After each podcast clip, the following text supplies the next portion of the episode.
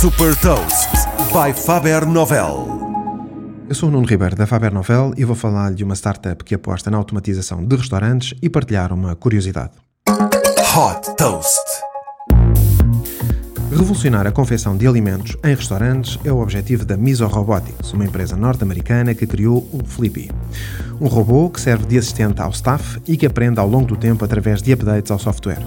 Destinado a cadeias de restaurantes de refeições rápidas, o robô cozinha 19 alimentos, incluindo hambúrgueres e batatas fritas, e depois da preparação das refeições faz também a limpeza dos utensílios.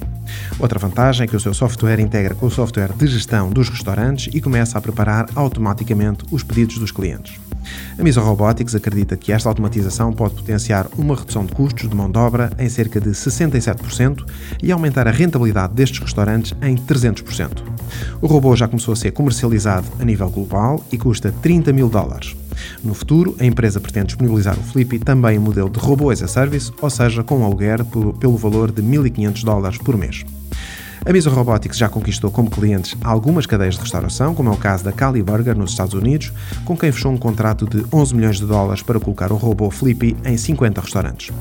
A Miso Robotics estima receitas superiores a 5 milhões de dólares em 2020 e superiores a 176 milhões de dólares até 2023.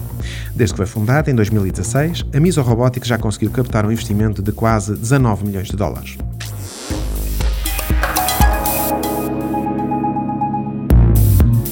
Deixo-lhe também uma curiosidade.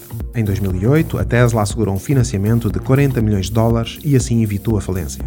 Em 2020, tornou-se o maior fabricante de automóveis em capitalização bolsista. Saiba mais sobre inovação e nova economia em supertoast.pt.